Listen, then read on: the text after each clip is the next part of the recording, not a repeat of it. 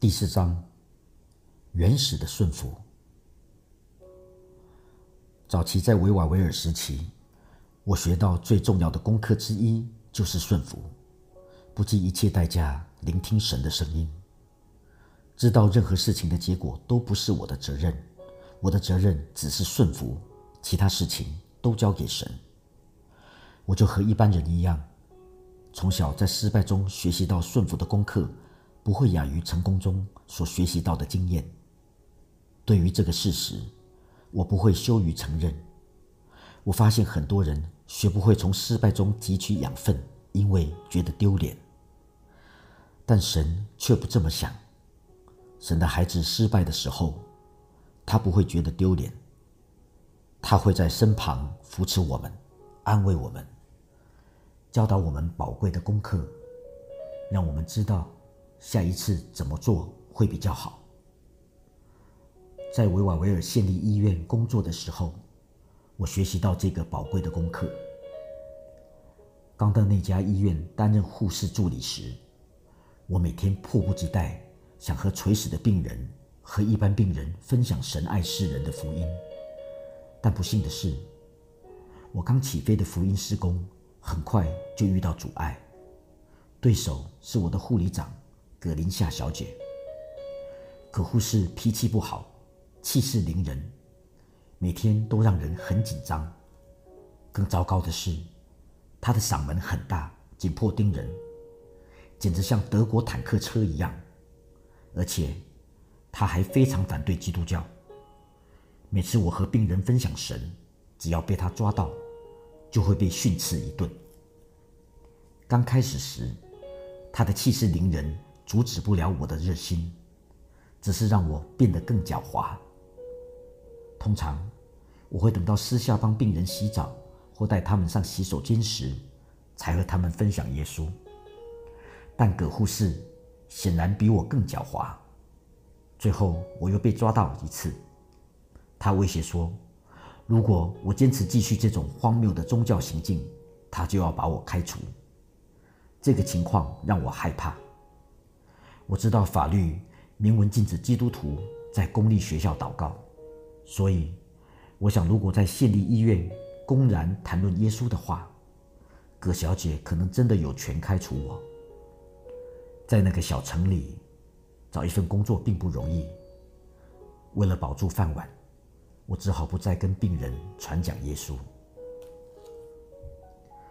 我是夜班工作人员，在与葛护士。最后一次发生冲突后几天，有一个晚上，急诊室的铃声响起，我赶快下楼替病人开门。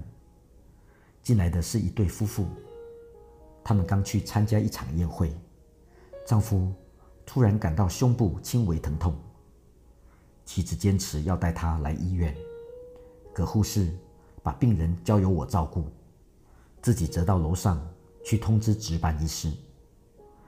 在德国坦克带值班医师回来之前，我大概有十分钟的时间可以和病人分享耶稣。我心里有迫切的感动要这样做，但我害怕如果被他抓到的话，他会把我开除。所以我没有和他分享神，只是记录他的病历。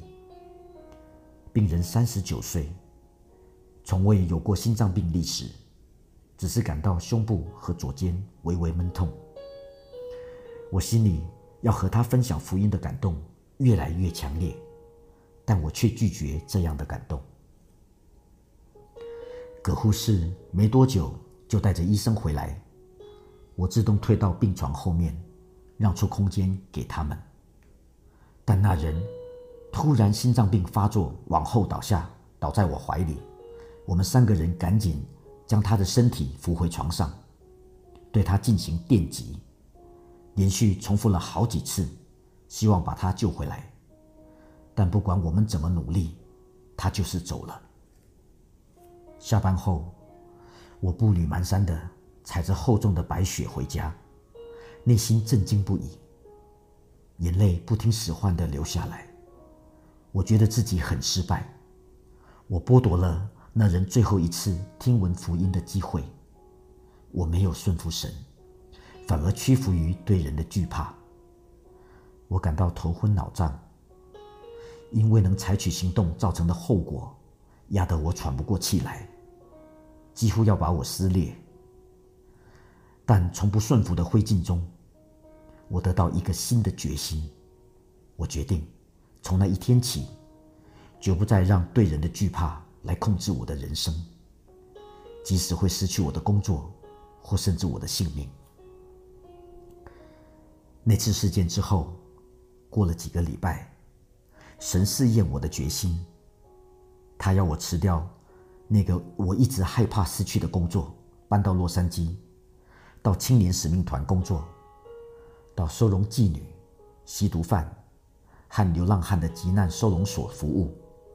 我讨厌洛杉矶，也不想离开维瓦维尔。因为这个异动，我决定开车到森林里去和神议论。时值寒冬，路旁堆满积雪。我和神理论没多久，就气到快要脑充血，怒发冲冠中，我用力踩刹车，整辆车冲进雪堆。我告诉神，我宁可被卡在雪堆里，也不要回去。奇怪的是，当我尝试把车子倒出来时，竟然发现真的被卡在雪堆里了。但我已经对神下了最后通牒，我绝不让步。我心想，等一下一定会有人来帮我把车子弄出来，要不然我就徒步走回去。结果足足三天之久，竟然连个人影也没有。我不断向神抱怨，对他生气，最后我又冷又饿。我知道自己现在。身体虚弱到走不回去了，所以我控制住自己的脾气，向神悔改。我对神说：“我愿意去洛杉矶，即使必须辞掉我的工作，回到我从小生长的地方。等一下你会看到，在那里，神对付了我过去的一些问题，开放胸怀服侍流浪汉。然后我开始祷告，求神。”救我出来！感谢神，没多久就有一辆工程车来把我拖出来。在神叫我回洛杉矶的同时，他也在我身上做了许多调整，重新定义顺服的意义。童年的经历和军队的训练，让我以为顺服一定和权威性的人物有关。严厉要求我放弃自我的意志，服从他们的命令，且通常带着惩罚的意味。我自然地将这种观念投射到神身上，对神这种扭曲的观念影响了我。我以为福音差不多就是好警察、坏警察的情况。神是一位愤怒的父亲，他想要毁灭全人类，但因为耶稣在十字架上。劝他不要这样做，所以他手下留情。我虽然感谢耶稣将我从地狱中拯救出来，但因为太害怕，也不愿去亲近这样一位父神。感谢神。接着，我在门训学校一个强而有力的十字架启示，神打破我这个惩罚模式。当时。我内心的冲突与日俱增，越来越渴慕认识神，但同时对自己的罪也越来越敏感。我越想认识他，就越觉得自己离他遥远。我的魂激烈征战，最后我决定进食祷告，求神给我一个对十字架更深刻的启示。当时我刚信基督不久。所以其实根本不知道自己在做什么，但我非常渴望经历突破，所以愿意付出任何代价。有天在上一门无聊的圣经财务课程时，我突然看见一个敞开的意象：耶稣钉在十字架上。我内心非常震惊，因为我完全不知道。被钉十字架，事实上有多么可怕！耶稣挂在十字架上，身上的衣服破破烂烂，全身是血。我的第一个反应是把头转过去不要看，但却无法不去看他。当我看着他受伤的脸庞，我们四目交汇之际，我感到一股强烈的接纳和爱，超越任何人类理性所能理解的范围。他深邃的双眼，如同充满爱的洋海，邀请我进入与他更亲密的关系。我完全被折服了。我了解到，他之所以愿意牺牲自己，就是因为爱我。他在我里面与我的罪相争，因为罪使我远离了对他的爱情，使我与他隔绝，无法体会到。他对我最深刻的爱，在看见那意象之前，我知道罪是不好的，但我从不知道他对我和神关系的影响有多大。我知道我经常拿别人的罪和自己比，然后觉得自己的罪没有那么严重。我心里常想，至少我的罪不像某某人那么严重。但在那次的经历中，神的启示完全使我折服。神对罪，神对罪的审判，纯然来自于他对我无限的爱。耶稣自愿承受与天父隔绝的痛苦和后果，包括肉体的痛苦、心灵的羞耻和属灵的捆绑，只因他要一次摧毁，就永远摧毁在我里面和世人所有的罪。他的爱和牺牲洗净我所有的罪。十字架永远除去基督徒生命中惩罚的问题。真正的问题是在于信靠和顺服。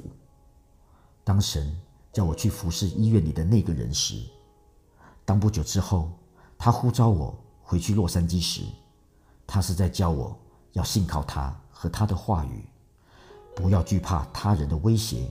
或个人的恐惧，当时我并未能完全了解，但后来我终于明白，信心不是单方面的事情。神要我信靠他，因为他信赖我，而且他希望更多的信赖我。我最欣赏的一位作家乔治麦当劳，有很多有关顺服方面的作品。他有一首诗，正足以传达这个真理。我们必须先做我们必须做的事，才能去做我们可以做的事。在能够顺服并真正顺服之前，我们不配得任何信赖。麦当劳也说，有一些好东西，神必须延迟赐给我们。他必须先将他的儿女变成可以领受并配得拥有的人。我想到有个父亲在想，儿子十六岁生日时送给他一辆车作为生日礼物，但他的孩子必须先学会开车，证明自己会遵守交通规则，让大家看见他是个可靠的孩子，然后爸爸才会考虑买一辆车给他。如果儿子生性叛逆、懒惰、不可靠，父亲就知道。送给儿子车子，无疑是把他送上黄泉路。虽然每一个人的情况不一样，但神要交给你或交给我的车子是什么呢？耶稣说：“你们的父乐意把国赐给你们。我们的父神希望将天国赐给我们。学习顺服的过程，将我们训练成一个可靠的人。”得以领受天父对我们的心意。现在我才明白，顺服的深度决定我在主里所被赋予之权柄的程度。换言之，我在神国中所领受之权柄的程度，与我顺服于大君王之能力成正比。罗马的百夫长对耶稣的认识即是如此。他知道耶稣拥有神的权柄。因为他是在神的权柄之下，全然顺服神的命令。百夫长认识这个真理，因为他自己也在人的权下。对我而言，这个解释十分合理。军人能够明白耶稣的能力，就代表他对权柄的顺服。君子生来让我非常了解顺服的重要性。起初，所有的命令和威胁看起来似乎都很极端，但后来我了解，军人手中握有致命武器，奉命保卫家国，因此他们必须要绝对看重责任和顺服权柄。同样的。不管耶稣往哪里去，天父将天上所有的军火库和财富都交由他保管，因为耶稣的心肠完全是以天父的心意为念。耶稣行走在地上，蛮有能力，叫死人复活，赶逐污鬼，洁净长大麻风的，医治病人。比尔·强生对此有独到的见解。我个人非常欣赏他的看法。比尔叫我们发挥想象力，想象有一天早晨醒来，发现自己拥有百分之百医治某一种疾病的能力，比方说癌症，那将会是什么情况？当这样的话一传出去，我们家门口一定会立刻挤满人潮，绝望的人群，他们愿意日日夜夜守候。等待我们触摸他们的身体。如果要顺每一个人的意的话，我们根本不会有时间吃饭、睡觉或做任何其他的事，只能不断为他们按手。为了生存下去，我们不得不拒绝他们的请求。心里明白，我们是在延迟他们得医治的机会，至少暂时是如此。但我们渴望助人的心肠。和越来越庞大的需要，可能很快就会将我们毁灭。我在发展中国家服侍贫穷人很长一段时间，我知道每天看着窗外许许多多渴望祈求我医治的人群，人山人海，那种压力有多大。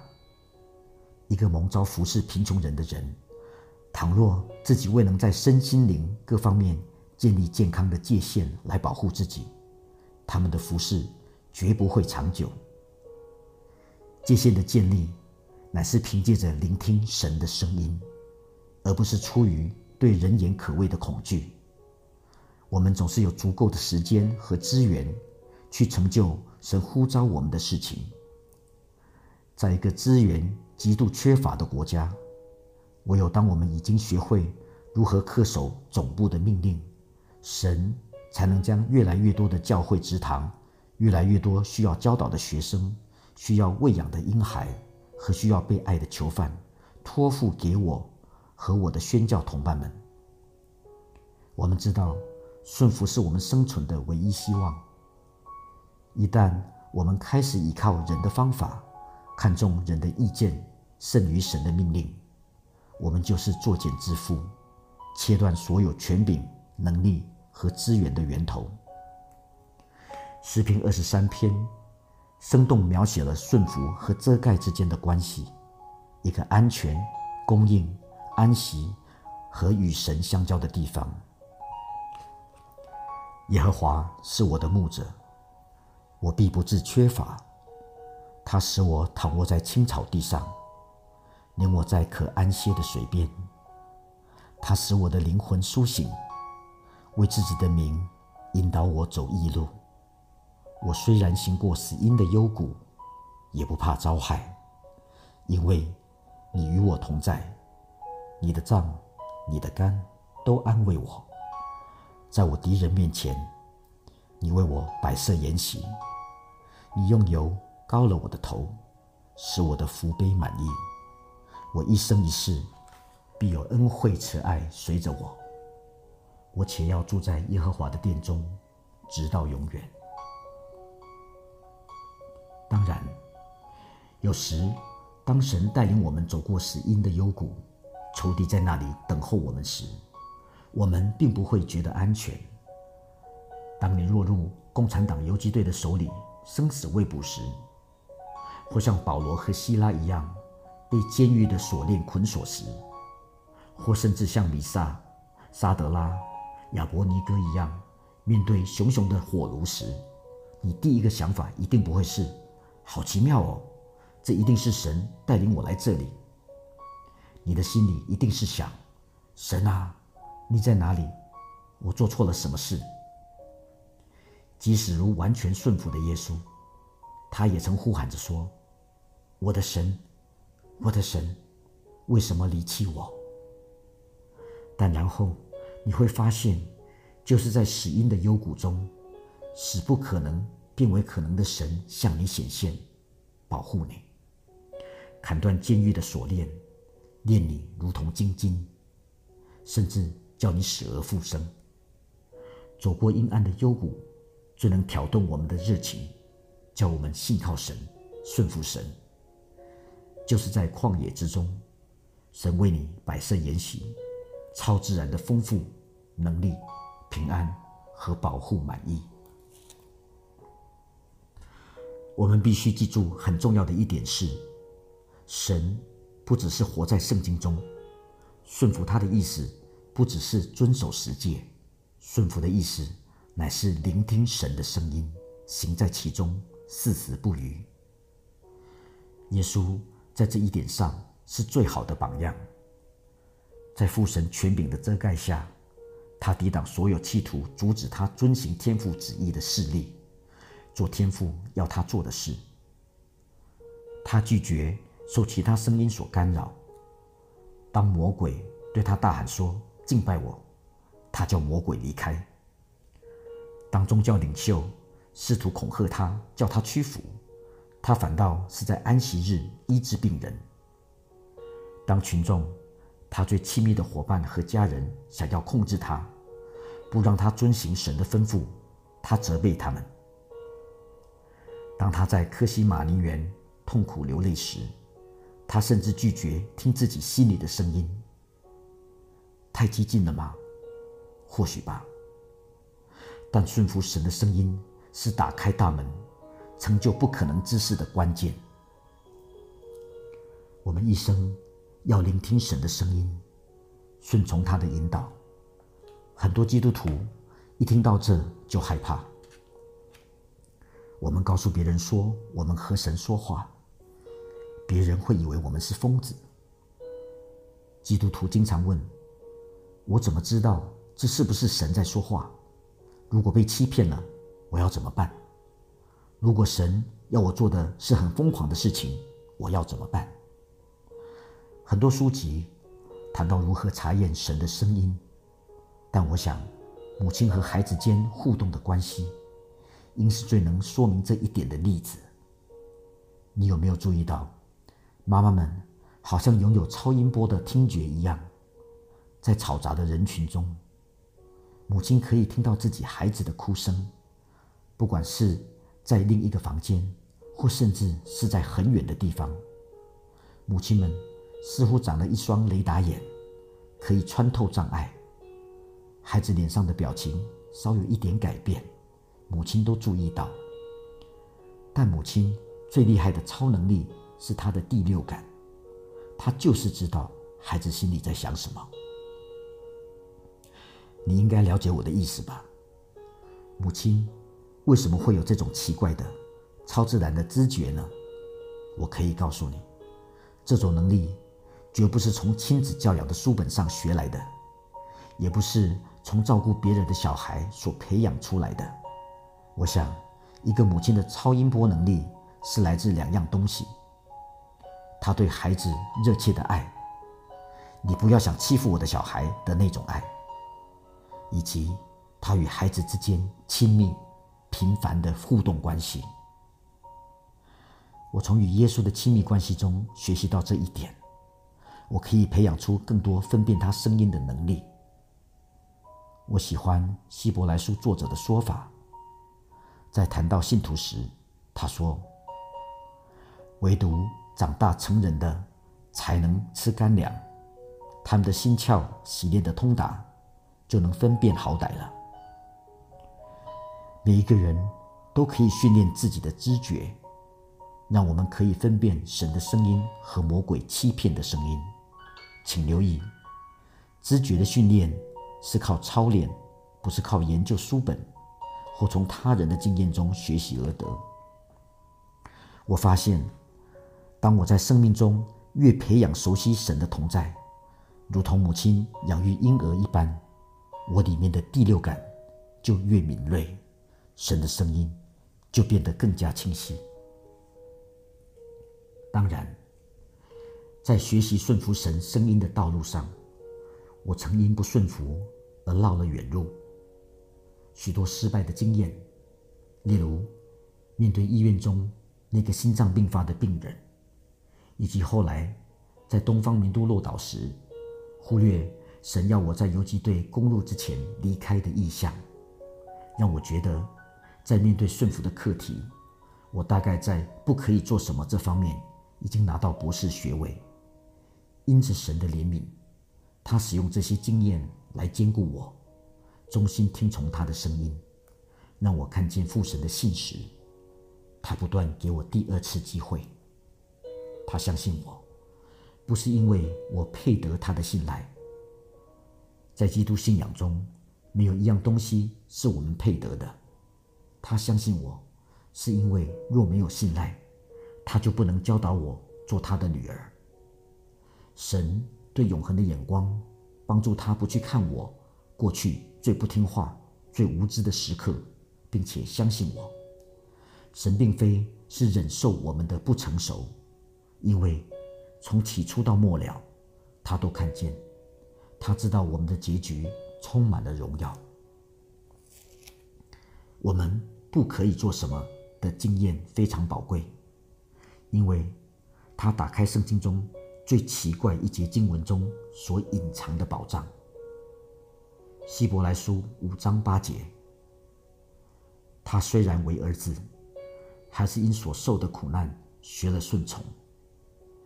耶稣必须学习顺服的观念，就和路加福音说，耶稣必须在神喜爱他的心上增长的观念一样令人兴奋。但从后面的经文，我们看到耶稣必须学习顺服的原因，因我们的大祭司并非不能体恤我们的软弱，他也曾凡事受过试探。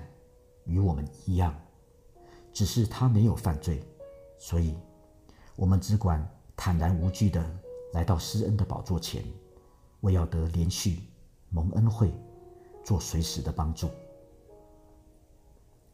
几年前，我有机会去探访一个难民营，里面约有一千人左右，都是九零年代中期，为了逃避卢安达的种族大屠杀而流落异乡的难民。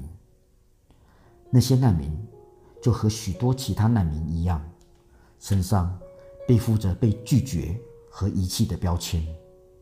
我听到他们当中很多人说：“我被遗忘了，我被拒绝，或神离弃我们。”我问他们：“你们知道耶稣曾是非洲难民吗？”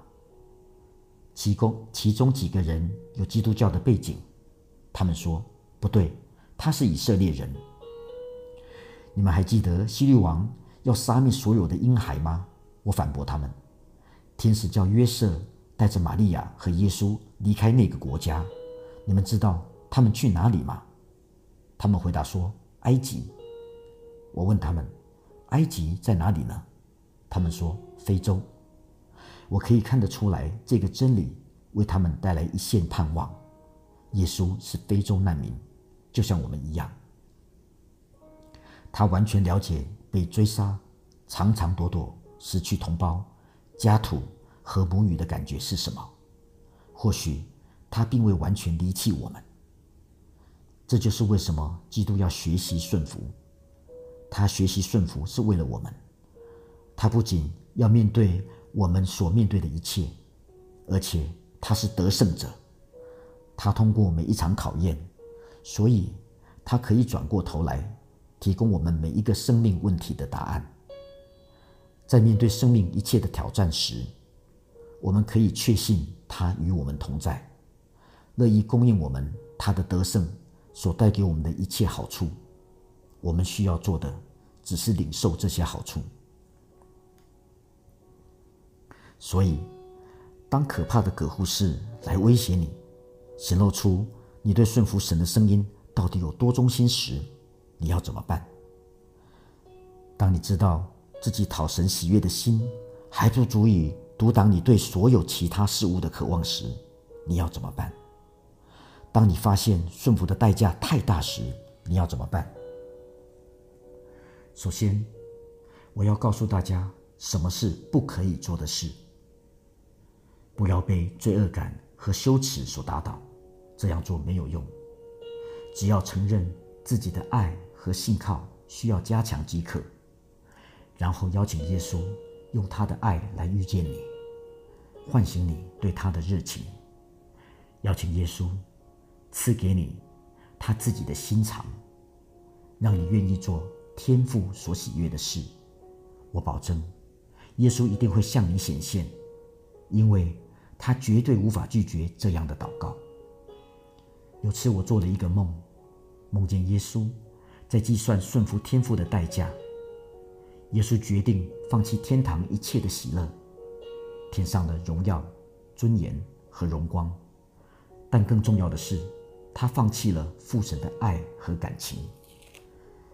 在他从天降下的时候，周遭的空气越变越黑暗、酷热。思念、恶臭，最后他降生在巴勒斯坦一个肮脏的马槽里。梦的后半段让我看见他的生平和服饰的剪影，每一组剪影都与他在天上的环境成对比。最后，我看见被钉十字架的恐怖和他下到阴间。在每一刻的瞬间，我明白从他的角度来看。我们确实值得他付出所有的一切。梦的结尾，我看见他得胜升天，胜过死亡、地狱和坟墓。接下来的一刻，他站在我床边。当我醒来时，他还在那里。我觉得自己的身体好像变成果冻一样，因为他的爱是那么的丰富，可以明显感觉得到。耶稣为你而顺服是值得的，你为耶稣而顺服也是值得的。耶稣确实为你做了这一切，他对你的爱比任何一个深爱他儿女的母亲都还要更深、更私密，比任何一个深爱他爱人的男子都更多。当这样的爱掌管你的生命时，没有任何其他的爱可以与之比拟。而要完全被他的爱所掌管的最好方法，就是追求他的声音，胜过追求其他的一切。